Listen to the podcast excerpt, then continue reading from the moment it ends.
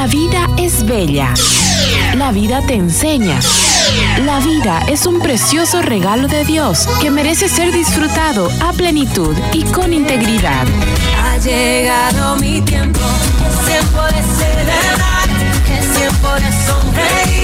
cantar a Dios la vida,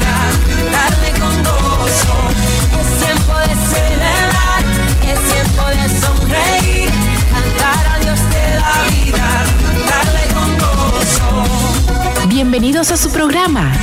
¡Viva la vida! ¡Viva la vida!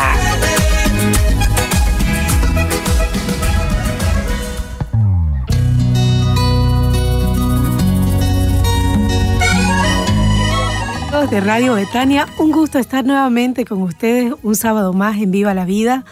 Hoy tenemos un programa espectacular en la recta final del año, digno de, de tomar para evaluar lo que ha sido nuestra gestión y podernos ir con más claridad hacia el 2024. El tema que nos, que nos atañe hoy es familias con propósito. Vamos a tratar de entablar una guía para planificar en familia y tenemos nada menos que al mejor con nosotros tenemos a nuestro hermano Martín Saucedo. Él es consejero familiar, es psicólogo con mucha experiencia en, en lo que es orientación a la familia. Bienvenido, querido Martín. Muchas gracias, Lita, por invitarme a tu programa. Saludo también a todas las personas que nos están escuchando, que desde temprano ponen la sintonía, la luz a través del sonido y que permiten que la radio los acompañe en este sábado tan, tan bonito, tan especial, ¿no? Y bueno, estamos aquí para poder comentar un poco la experiencia que tengo, eh, yo diría más que todo como católico, porque uno es o sea, a veces cuando van al estadio este, ponen su polerita de salir, pero encima va la polera del equipo, ¿no?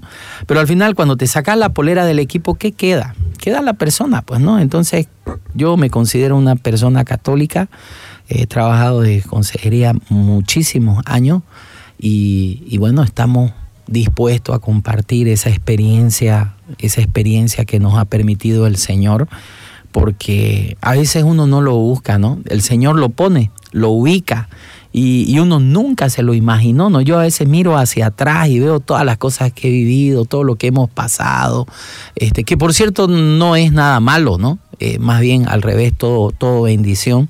Todo lo que hemos pasado, todo lo que, lo que se ha avanzado, y digo, si me lo hubieran contado, no la creería.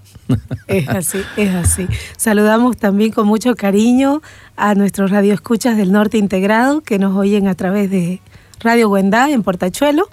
Y eh, como dijo Martín, la verdad que este, este tema nos va a tocar a todos nosotros que tenemos, que tenemos quienes nos siguen, que tenemos pasos que vienen detrás nuestro. Y ayer, por ejemplo, leía una frase que me, se me quedó muy, muy adentro, que decía, con Dios, hasta el peor momento tiene un propósito, pero sin Dios, hasta el mejor momento pierde su sentido. Y creo que va más o menos por ahí lo que vamos a tocar en este tema. Continuamos con Viva la vida. Viva la vida. Comunícate con Viva la vida. Tus preguntas al 750-16084. Bien,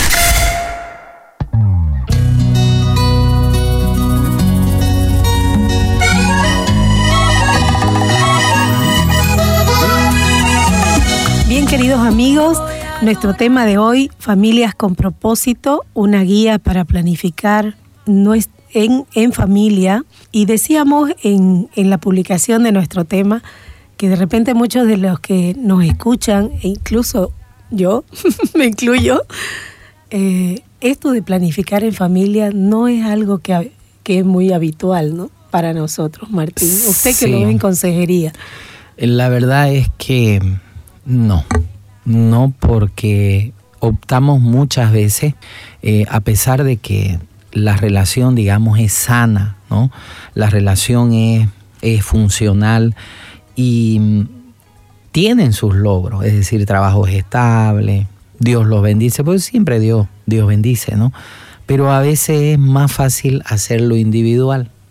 Porque hay menos roce, menos fricción y nosotros tendemos a no contrariarnos, ¿no? O sea, mientras más tranquilo estoy, yo respeto para que me respete. Que eso dice, no, si es bueno, hay que respetar, claro, pero el tema es que hay una condición. Y desde el punto de vista sistémico, los mandatos, las condiciones, hay que analizarlas porque pueden generar a la larga problemas. Entonces, si yo no me integro, eh, mis actividades, ya sean económicas, mis sueños, estoy construyendo una torre con dos cabezas, digamos, ¿no? Porque ella también lo está haciendo, ¿no? Y al respetarla, la estoy dejando individualmente que ella haga y no sé qué monstruo va a salir ahí, ¿no? O sea, digo monstruo no en el sentido de algo malo, sino que algo muy grande, ¿no? Que de repente los puede distanciar. ¿no? Y actualmente eso es muy cada vez más es muy frecuente, es muy frecuente porque vivimos En, en un mundo que te está llamando a tener logros. Entonces, si yo corro solo, voy más rápido. ¿No es verdad? Ahora, la mamá que cuida a sus hijos y tiene su negocio este, eh, mm, eh, no, no voy a decir a tiempo completo, pero a, su tiempo, ¿no? A lo que ella puede, que a veces es mucho más porque lo hace después de limpiar, después de las tareas a los chicos, de, hacer las cosas de la casa y, a las 10 de la noche empieza con el celular a ofrecer sus productos, a ver el tema del negocio, ¿no? Que trabaja más que cualquiera. Este, está, digamos, eh, construyendo algo sola, ¿no? Con, y le es más fácil porque este, le es más fácil a ella porque nadie la está estorbando, o sea, no tiene que rendirle cuenta a nadie. Por lo tanto, el esposo al otro lado, construyendo también, haciendo, y, y ambos no están haciendo algo malo. O sea, moralmente no existe nada que juzgarlo, pero relacionalmente están eh, cavando y no saben, es como cortar eh, el gajo del árbol donde está sentado. Mm. Cualquier momento se puede caer. Mejor figura no puedo poner. Exactamente, exactamente. O sea, lo veo, lo veo, ¿no? Y esto no solo con papá y mamá o esposo, se lo ve con los hijos, cuando los niños, es, es parte del proceso vital, cuando los hijos crecen, los niños, Elita, tienen esa alegría, esa capacidad de asombro con un chupete, un dulce. Porque a veces ellos lo fregan. Yo tengo uno de seis, papá, quiero ir a la venta, a la venta, a la venta. Este, no, no, no, no, tenemos que hacer otras cosas. No puedes estar comiendo dulce, papá. Un chupete. Un chupete cuesta un boliviano, no es una gran cosa, digamos, ¿no? Con un boliviano le compras el chupete, él es feliz, ¿no? Va a dejar de fregarte hasta que se acabe el chupete, ¿no? Este, independientemente de, que si es bueno o es malo para la salud, este, no quiero entrar en eso, sino más bien en ponerlo como un ejemplo para que nosotros nos demos cuenta que ese niño va creciendo y cuando llega a los 10 y 11 años empieza una explosión social que ahí viene el internet, o sea, viene la tablet, el celular, las relaciones, cómo se vincula con sus compañeros, se vuelve, o sea, toda esa alegría desaparece. Y no hay un propósito, o sea, no nos hemos sentado para decirle, hijita, hijito, este, ¿sabes qué? Tu familia es la que te provee los lights, entre comillas, para que vos puedas crecer. O sea, no lo hacemos, porque cuando nos damos cuenta ya pasó algo que, que no queríamos nosotros que suceda y que pase. Y que de repente alguna vez lo pensamos, pero a mí no me va a ocurrir, pero ya pasó. ¿No? ¿Por qué? Porque esa chica ya entró en depresión, esa chica está triste, esa niña, ese niño ya eh, se vinculó con los amigos a través del juego, hay una adicción y una serie de confusión este, eh, y, y, cosas a veces indecorosas, ¿no?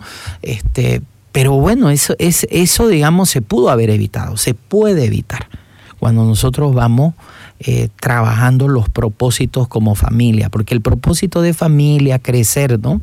¿Qué es una familia con propósito? Es una familia que decide, en primer lugar, construir.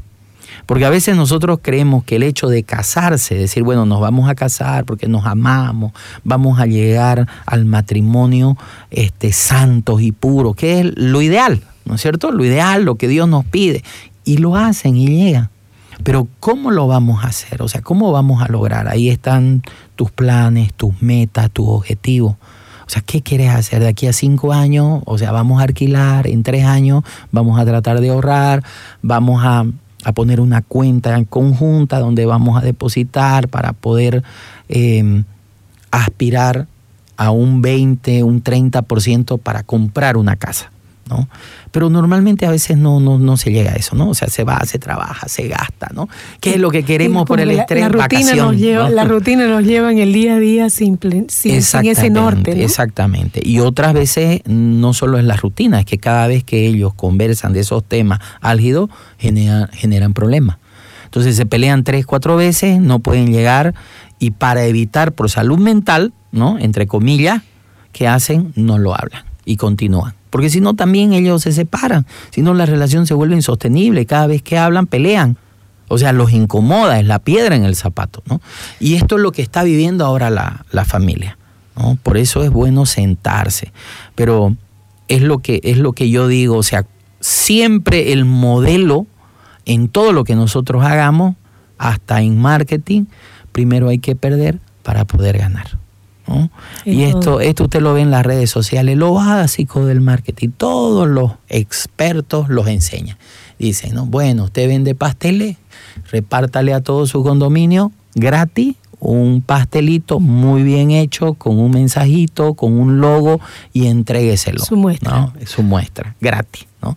Porque eso lo compromete, lo fideliza, digamos, ¿no? Decir, ah, ya, entonces te compro uno. Ese te compra uno y como son 100 personas que viven ahí, tenés 100 pasteles, ¿no? Que te van a comprar, pero ya completo. Entonces, lo mismo pasa también en la, en la familia, ¿no? Yo escucho a la otra persona, yo eh, eh, entiendo y comprendo, porque la he escuchado y probablemente está muy lejos de lo que yo quiero. Entonces yo tengo que perder ahí. Pero eso qué me asegura, ¿no? ¿Qué me asegura? Me asegura que también esa persona me va a escuchar, me va a entender y me va a comprender. Y vamos a poder llegar a medida que vamos trabajando en eso, porque esto no es magia, ¿no? No es que, bueno, nos ponemos claro, no es orar, pedir la palabra y listo, ya se acabó. No, es un proceso que no sabemos qué tiempo va a durar pero de que Dios está trabajando en el corazón de ambos y que van a llegar a, la verdad, porque yo soy el camino, la verdad y la vida. El camino, este, obviamente, es Jesucristo. ¿No? La verdad es Jesucristo, pero ese camino te lleva a la verdad y la verdad te lleva a la vida. O sea, está bien enganchadito, digamos, el GPS para que vos podás decir, porque si no te lleva, si no estás en el camino, estás fuera del camino. ¿A dónde te lleva? A la mentira al engaño. Y es un camino más largo. Doloroso, ¿no? ¿Y en qué terminan? En muerte. O sea, no es que se vayan a morir, digamos, ¿no? Pero en muerte espiritual, en muerte relacional. O sea, todo esto va, va, va así convirtiéndose en una pelota, se va haciendo cada vez más grande, más grande, va carreando en un círculo. Con, lo peor es que te tiranizan los síntomas. Porque el problema puede ser que no sea tanto, pero los síntomas que genera ese problema son los que van tiranizando y lo que hacen que la relación se vaya destruyendo y terminen separándose. Por eso es que la intervención es eliminar primero el síntoma para poder darle respiro a la pareja. Cuando yo elimino el síntoma, puedo trabajar ya porque no hay eso que yo no quiero, lo que me duele, que no quiero verte, que me separo. O sea, ya no hay, ¿no? Están los dos frente a frente.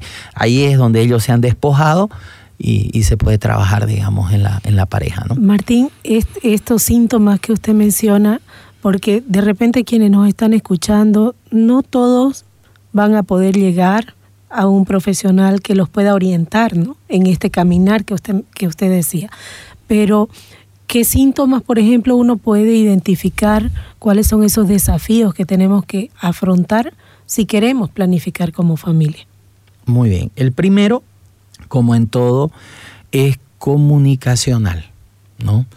Y, el tema de la comunicación, este, si nosotros lo vemos desde un punto de vista, la comunicación desde un punto de vista como un todo, ¿no? Así sistémico, nos vamos a dar cuenta que existen sus axiomas, ¿no?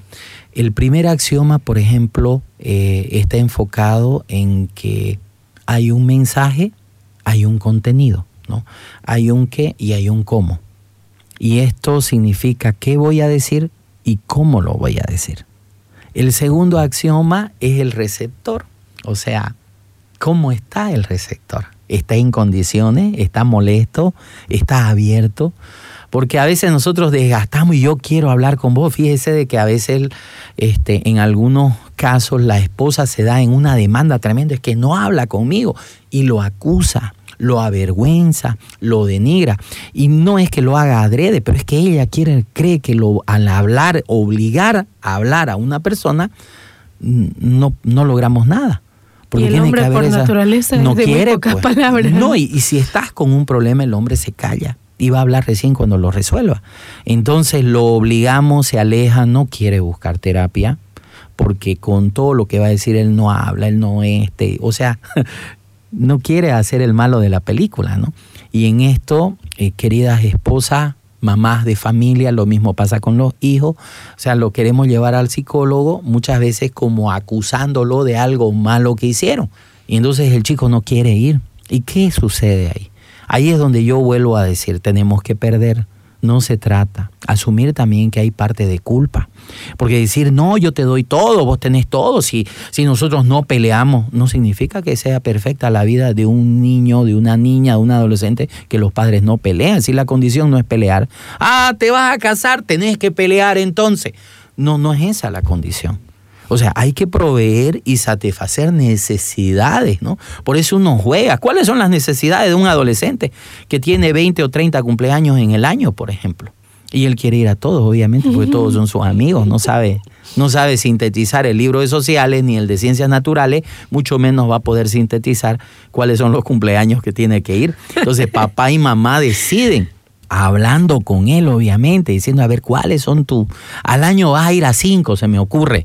No es ley, ¿no? Puede ser diez, lo que ustedes vean, de acuerdo a su tiempo, a cuánto ustedes quieran ir, ¿no? Gastar regalo, gastar tiempo, todo eso depende de ustedes, que no se cruce con un cumpleaños en la familia. Son cosas que hay que marcarlas. Y priorizarla. Y priorizarla y enseñarles a ellos, porque el próximo año ese compañerito pues no se va a ir a otro colegio, lo más probable es que se quede, el próximo año se repite. Entonces voy a decir, pucha, a veces hasta los chicos cambian su cumpleaños para que vaya ese amigo. O sea, pasa, sucede, yo lo veo en el colegio así, ¿no? Lo veo este, porque lo hacen, porque se quieren, porque tienen una amistad bonita, ¿no? Y porque los papás está bien, no quieren que su hijo la pase bien con sus amigos, consideran que es una buena amistad y lo hacen, porque tampoco es trágico. Ellos también tienen que perder, ellos tienen algo para perder. Exactamente, ¿no? Entonces, cuando nosotros vemos eso, este, nos damos cuenta de que estamos abriéndonos a un diálogo. Es que es más fácil con un niño. Vos tomás las decisiones, el niño obedece. Pero cuando llegan a los 10, a los 11 años, las cosas cambian y eso es parte del ciclo vital porque es un proceso ¿no? de la vida. Entonces, si nosotros no manejamos bien eso, estamos en un problema serio ya. Y algo, algo que leía y que me pareció muy interesante era que en, este, en esta tarea de sentarse y dialogar sobre la planificación, que los hijos escuchen, que nosotros les digamos y ellos lo escuchen realmente la, la importancia del rol que tienen. ¿no? Porque muchas veces eh, hay, hay, personas que de manera chistosa dicen, no, ay, para eso tengo hijos, pues para mandarlo. ¿No? mandado, sí. Anda la leche, anda aquí, aquí.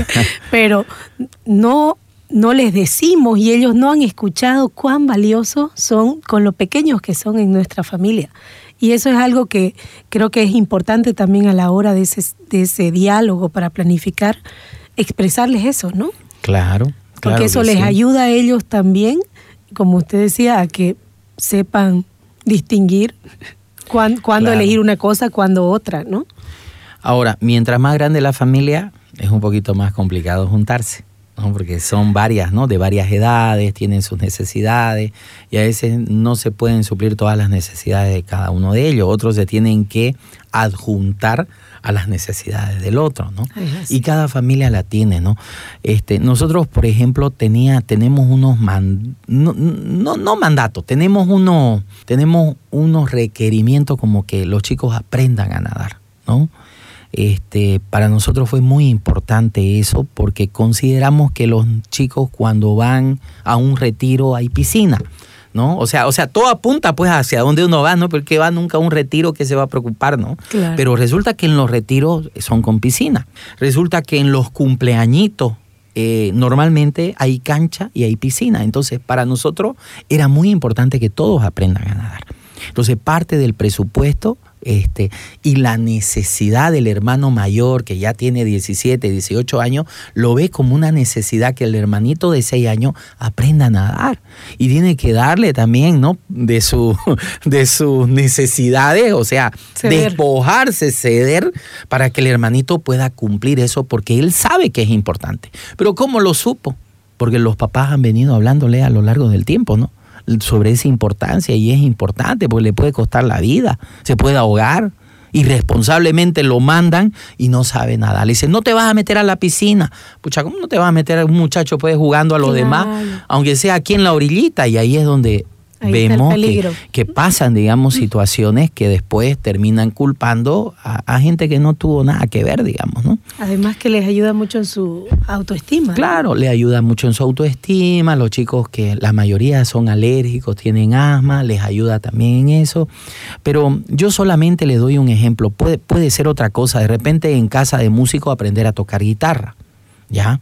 Y el hijo mayor es un máster en guitarra pero los otros nada, digamos, ¿no? porque todo se centra. Entonces tiene que venir siguiendo y darle las oportunidades a todo de acuerdo a los valores y las prioridades que tiene la familia. Por eso es importante tener esta reunión. Nosotros cuando ellos estábamos chicos buscábamos la manera de cómo reunirnos y poder hablar y escuchar desde el más pequeño hasta el más grande. ¿no? Eh, obviamente que es importante planificar, pero eso no significa que se va a ejecutar lo planificado. Porque la verdad, si me preguntan, este, yo opino lo mismo que Fray Nelson Medina. El otro día estaba hablando, lo escuchaba en la radio a, Fray Nelson, y él decía, tener una familia grande es maravilloso, pero es complicado. Decía, este, vivir de la providencia, porque cuando tenés una familia grande, tenés que aprender a vivir de la providencia no te queda otra, digamos. No sabes cuándo ni cómo el Señor va a llegar. Para citar un ejemplo clarísimo, la herencia de la ropa. Exactamente, ¿no? el hermano mayor al que sigue y no, así. Y, uno También. Me, una me dijo, papá, o sea, ¿cuándo me vas a comprar algo, digamos? no es que estén feas las de mis hermanos, porque tratan de cuidarla para que se puedan heredar, pero este, ¿será que me pueden comprar, puedo tener algo nuevo? sí. Bueno, sucede, pasa, pero lo que decía Fray Nelson es decir, o sea, vivir de la providencia es hermoso, es hermoso, es maravilloso, pero es duro, porque uno tiene que aprender a despojarse, o sea, es otro el que conduce. ¿No? Yo anoche le dije a mi hijo, este, llévame a la casa porque tengo que hacer una llamada, ¿no? Pero la verdad es que estaba mirando al frente, ¿no? Ay, pobre él, porque uno no maneje así, no haga, anda más despacio, no frene encima. Pobrecito, o sea, ¿quién puede manejar con alguien ahí que lo esté torturando? Digamos, le dije, mejor me quedo nomás en mi llamada y lo dejo manejar porque me genera inseguridad. No lo estoy controlando. Y ese, eso es lo que nosotros estamos aprendiendo. O sea, Estelita, voy a cumplir en diciembre 50 años, Rosemary al año en marzo. ¿no? Aquí nosotros venimos a, sacar los trapitos al sol. Vamos a cumplir 50 años. No hay ningún drama con la edad, ¿no? No hay ningún drama con la edad, porque igual vas a llegar a la edad que Dios quiera, ¿no? Este, pero en 50 años me doy cuenta de que muchas veces uno llega, pucha, estamos bien, estable, pero al siguiente año cambia el ciclo vital, ¿no? ¿no? Un hijo que ya sale a la universidad, se modifica, empezás de nuevo otra vez. Tienes que empezar a creer porque no solo tu presupuesto se, se, agranda, digamos, ¿no? De repente los ingresos no, no, pero ya hay que buscarle, tenés que ver cómo lo vas a hacer eso, ¿no? Entonces hay que buscar, hay que ver la iniciativa, como decía el Señor en una palabra cuando oramos, buscar las cabras ¿Y por qué voy a buscar las cabras? ¿Y qué son las cabras, digamos, no? Porque es un poco metafórico, ¿no? Entonces, las cabras, porque las cabras te dan leche, te dan queso, tenés alimentación y tenés vestimenta. Entonces, cuando nosotros oramos en familia, Señor, mándanos las cabras. ¿Qué son las cabras? Ese trabajo que me todo. es ese que me va a dar, que me va a proveer. ¿No es cierto? Y esto así en el ánimo familiar, como son los programas aquí en Radio Betania, que nosotros lo, lo sabemos, porque no nos vamos a ir arriba que todo es perfecto, no, ya lo tenemos, no, todos los días luchamos, como usted lucha, eh, querido Radio Escucha, todos los días enfrentamos los mismos temores y los mismos miedos que usted enfrenta.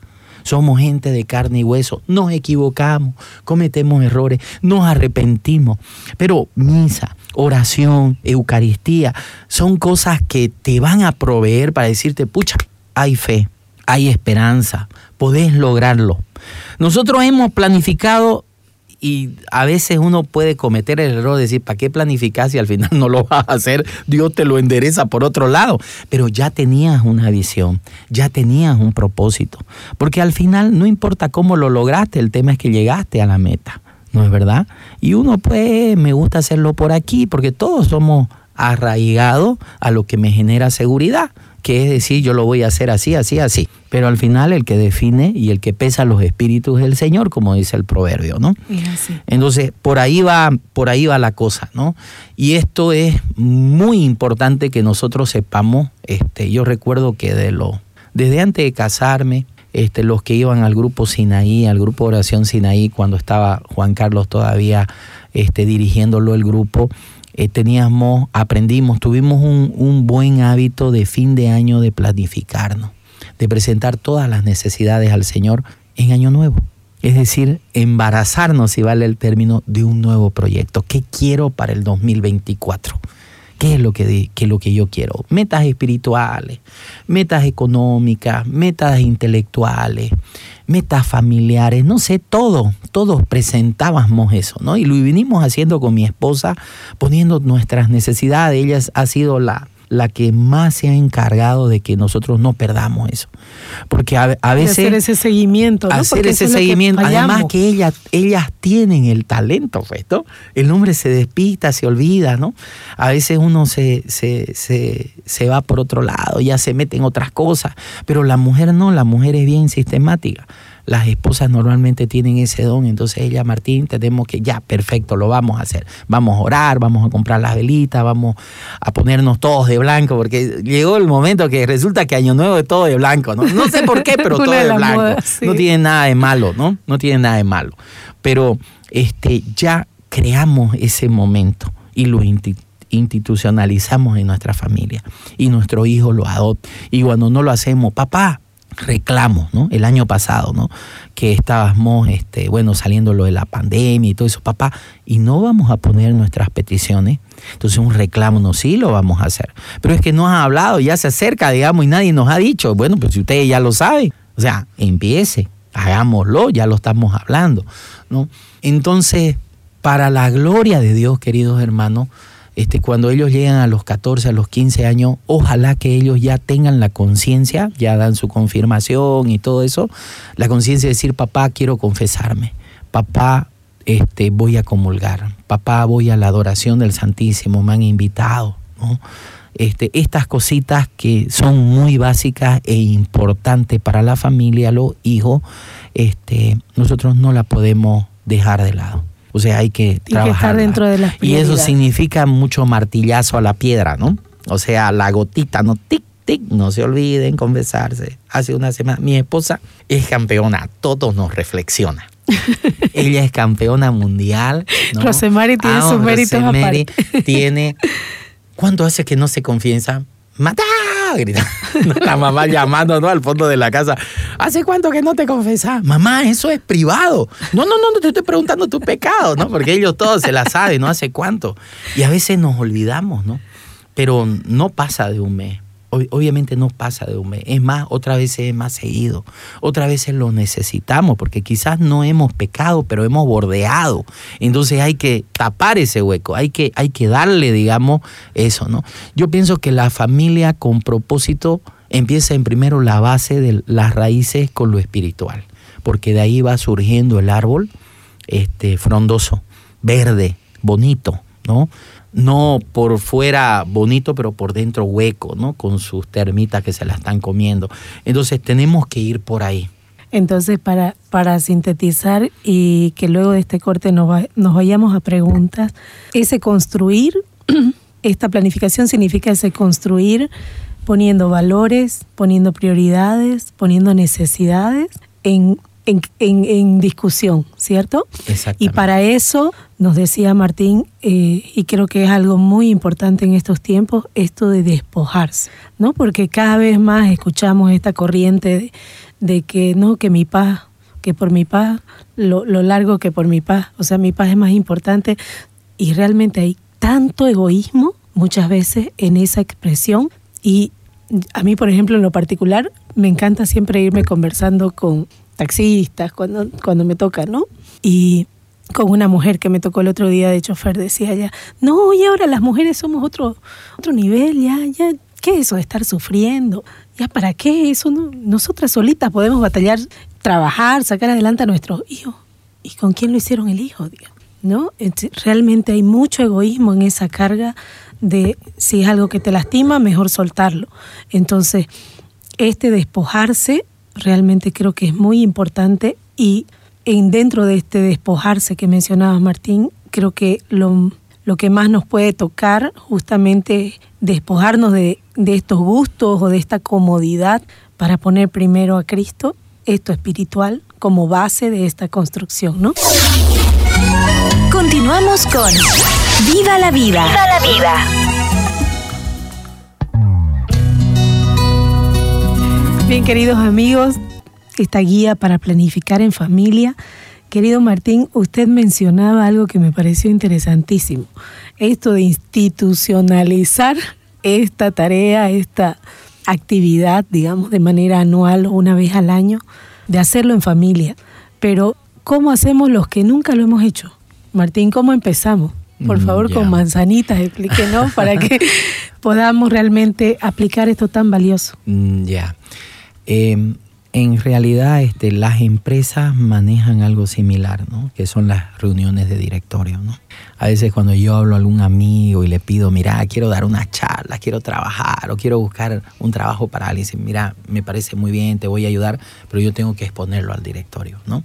Entonces, como es una institución la familia, entonces cada uno de los hijos, cónyuge, este, necesitan sentir que tienen voto, entonces hay que escucharlos, ¿no? Eh, uno como, como hombre tiene, pone sus necesidades, ¿no? Pone las necesidades que, que obviamente uno quiere, ¿no? Pero a veces en, eh, a lo largo del mes no las podés cubrir. Entonces la vas dejando, ¿no? La vas dejando, la vas dejando. Y uno tiene que renunciar a eso porque también sos consciente que las necesidades de los otros son importantes, ¿no? Y, y esta es la diferencia de ser papá, ¿no? Que el papá en la madurez la mamá en su madurez no puede aferrarse a lo que es mío, porque uno como padre está llamado a entregar, ¿no? A entregar. O sea, entre todo no es que vamos a renunciar a todo, pues no, pero llegan momentos en que hay prioridades y es ahí donde se va acomodando, ¿no? Usted decía este directorio dentro de la familia podríamos decir entonces que es la, el papá y la mamá, que primero tendrían que ponerse de acuerdo, ¿cierto? Exactamente. Primero ellos se ponen de acuerdo y empiezan a expresar lo que ellos quieren, ¿no? Porque a veces hay hombres que son más pasivos y hay hombres que son más activos. Entonces que siempre tienen proyectos, siempre tienen sueño y yo quiero, ¿no? Y sueñan con su empresa y quiere que la esposa los dirija. Entonces, este, hay que ver qué quiere la esposa cuál es su sueño, ¿no? De repente ella no sueña dentro de esa empresa. ¿no? Y después que entre los dos llegaron a un acuerdo, hay que ver qué dice Dios, ya te va ya al cielo, digamos, ¿no? Al propósito general, porque el propósito general no, no es solo enfocar lo que yo quiero, yo quiero, ¿no? Está la voluntad de Dios, porque Dios también tiene propósito a través de nosotros. O sea, una vida con propósito, porque el Creador ha diseñado al hombre para cumplir propósito. O sea, estamos aquí para alabarlo, entonces, si no cumplimos ese propósito, las cosas que yo quiero, o sea, solo yo quiero, yo quiero, yo quiero, es una demanda laboral nomás, o comercial, perdón, no laboral, una demanda comercial, no tiene sentido, no hay fe en eso. y no hay futuro y no hay futuro también. Entonces nosotros ponemos, ¿no? Ponemos como esposo y permitimos que los niños pongan, ¿no? Por ejemplo, uno de mis hijos reza porque mi mamá se sane, porque mi papá se sane, porque mi hermanito no se enferme. O sea, está como que, o sea, no quiere que se enferme en él, ¿no? Y su necesidad está en base a la, a la enfermedad, ¿no? Entonces él siempre está rezando por eso. Y a veces los hermanos, este, ¿será que no puede rezar por otra cosa? Digamos? Pero él está con eso, ya le va a pasar, ya va a agarrar otra, otra, otro, otro discurso, ¿no? Pero es, es, para él es importante, ¿no? Él tiene seis añitos. El otro día le digo, vamos a ir a misa. Papá, otra vez a misa, porque a veces pues cometemos o, a veces tenemos la situación de que nos toca, me toca, quiero ir a misa y saliendo del trabajo, o sea, del colegio, cuando ellos están. Y ellos pues van el domingo, van un martes o van un lunes, pero ya no quieren ir un miércoles, ¿no? pues son niños. Me quieren ir Y- todos los días. Y, y yo le digo, pero es que tenemos que ir a misa siempre, no solamente el domingo. Pero ya fuimos el domingo, pero antes de ayer ya fuimos. Pero antes de ayer comiste, ayer comiste, mañana vas a comer, hoy vas a comer. Entonces, ¿qué le estás poniendo a Dios? No lo entendió. No, que yo no quiero, que empezó, bueno, fuimos, te portas bien, etcétera, etcétera. Y eso fue más o menos un miércoles. El día viernes me dice, papá, yo tengo miedo que nos pase algo. Le digo, y empieza a darme sus las cosas que le vienen a los niños, sus miedos, sus temores, ¿no? Porque este eh, de repente yo a veces sueño que cae fuego del cielo y te da miedo, te asusta, sí. Por eso vamos a misa. Por eso vamos a misa, para que esos miedos que vos tenés no te ocurran ni te sucedan. Ay, papá, vamos a misa nomás entonces también, ¿no? Le Entonces la este, le- hay, hay que buscarle la manera porque todos tenemos una necesidad, ¿no? Y a veces como papá nosotros tenemos que no preguntar y llevarlo, porque si les preguntamos no vamos, ¿no? No vamos y no nos queda otra. Pero también tenemos que ser conscientes que Dios nos va a dar la oportunidad de poder fundamentar lo que estamos haciendo, porque lo que estamos haciendo no es solamente nuestro gusto y nuestro parecer, aunque nos guste y nos agrade, porque nos sirve, porque nos llena, pero también hay un fundamento para cada uno de ellos, ¿no? Y hay un bien mayor. Y ¿no? hay un Porque bien muchas mayor. veces nos centramos en, en un bien como que muy miope, ¿no? No vemos más allá. Entonces yo, yo pienso de que este, esposo y esposa lo hablan, ¿no? Lo planifican, dicen lo vamos a hacer así, lo vamos a hacer. Después convocan a todos y les explican y les dice que quieren escucharlo, que quieren saber qué quiere que Dios permita en su vida a lo largo del año, ¿no? Y pueden ponerle dos o tres cosas, digamos, ¿no? Como decirle, tiene que haber una espiritual, tiene que haber una en el tema de los estudios y tiene que haber una personal, ¿ya? Y todo eso lo van a poner en las manos de Dios. Entonces, cuando planifican así, este, ellos ya saben de que hay algo que les agrada en todo eso y que no solo tiene agrado, sino que también tiene utilidad y que también tiene un grado de importancia. Entonces, al hacer esto, hay que ponerle un condimentito, ¿no?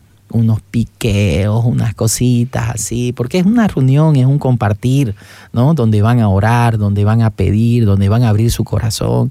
Y después tiene que terminar como una fiesta, digamos, ¿no? Donde tomen una soda, no sé, un jugo, depende de, de qué es lo que les guste, les agrade, donde puedan hacer una picadita, conversar, hablar, reír, porque es un momento especial. Entonces, si nosotros logramos, logramos hacer esto, vamos a andar planificados siempre. No digo que se va a hacer como nosotros queremos, pero lo que te digo es que se va a hacer como Dios quiere, porque lo estamos poniendo de Dios, ¿no?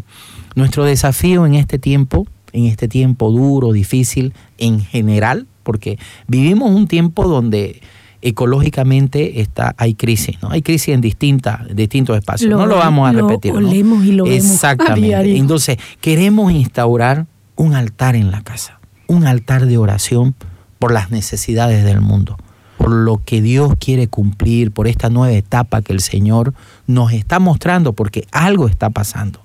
No sabemos qué, tenemos nuestro destino asegurado, eso no lo olvide nunca, no hay por qué tener miedo, pero instauramos un altar de oración y de pedir la palabra de Dios. Entonces, estas reuniones de directorio me dan a mí para conocer el corazón. De repente, tu hijo va a orar por la enfermedad del papá de un compañerito y él se va a despojar de todo.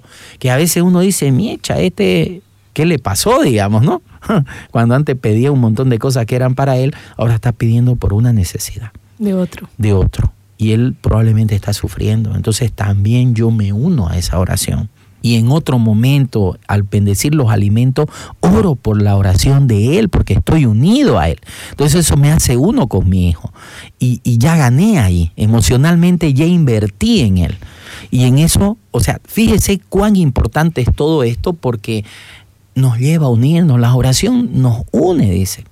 Entonces ahí es que nosotros podemos llegar. Cuando, a ver, calle, los, los hijos a cierta edad empiezan a responderle, a ver, cállese, le dice uno, no me hable, no, ya no te voy a escuchar, cállese. Normalmente actuamos con ellos así porque la boca es un pororo. Y si lo dejamos hablar, nos las terminan ganando, entonces uno los manda a callar. Pero mandar callar es peligroso.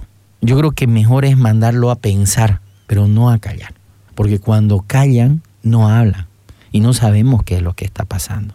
Y después cuando ocurren las cosas, ¿y por qué no hablaste? Y ellos se ríen.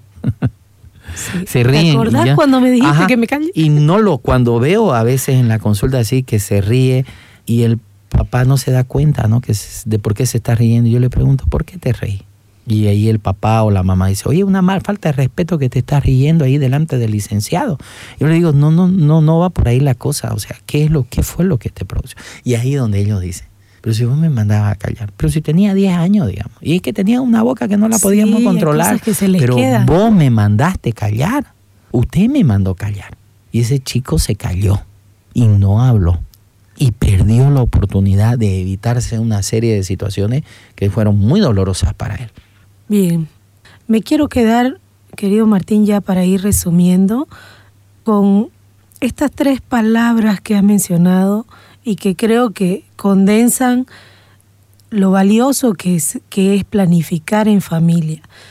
Es útil para cada uno de nosotros los miembros, nos une como familia y esto último que mencionabas creo que es determinante, sobre todo, como decías, después de la pandemia, la esperanza que nos da.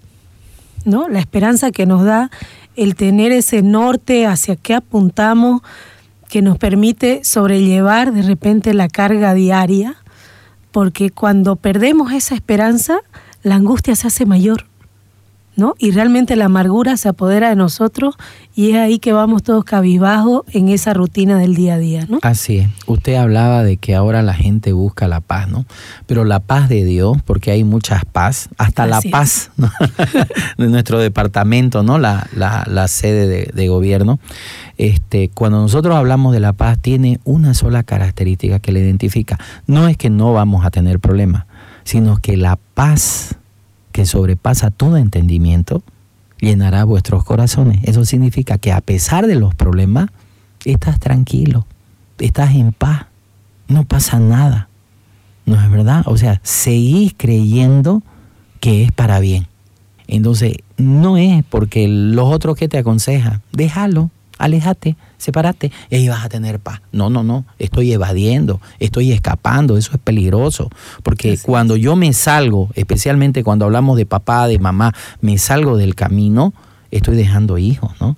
Que los estoy hiriendo por mi capricho, porque yo creo, por buscar mi, mi, propio beneficio, para estar más tranquilo. No estoy asumiendo, no estoy enfrentando. Estoy dando un mal ejemplo también a ellos y lo estoy hiriendo más encima. Entonces, cuando yo vuelva, ¿qué va a pasar? Voy a tener todos los reproches, voy a resolver de repente los problemas con la esposa, pero ¿y los hijos? Los hijos van a estar rebeldes, me van a reclamar, van a faltar el respeto, voy a tener que enfrentar esa situación vergonzosa.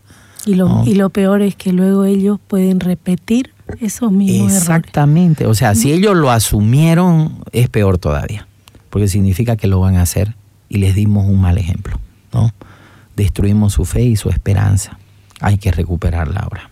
Gracias querido Martín y realmente agradecida con Dios por, por este tema tan iluminador, porque nos invita realmente a haber tratado este tema, a analizar si en esta gestión no hicimos esa planificación, a qué errores nos ha conllevado eso, ¿no? O qué beneficios hemos dejado de obtener por no haber planificado. Y entonces darnos ese espacio, ese tiempo, ese lugar especial, ese día especial para reunirnos en familia y planificar lo que va a ser nuestro, nuestra gestión 2024. Muchísimas gracias Martín por acompañarnos. Siempre aquí Betania es nuestra casa, así lo sentimos. Veníamos desde muy pequeñitos al grupo de oración con tía Malita a recibir la palabra del Señor y esa sabiduría que siempre nos transmitió tía Malita este, así que esto no es eh, algo ajeno, digamos, ¿no? Es nuestra casa, lo sentimos así, Radio Betania es nuestra casa. Si podemos ayudar en algo, con gusto, siempre, siempre. Muchísimas gracias, querido Martín. Queridos amigos, con ustedes será hasta el próximo sábado con nuestro programa Viva la Vida. Escuchaste el programa Viva la Vida. Síguelas cada sábado a las 9 de la mañana por Betania 93.7 FM.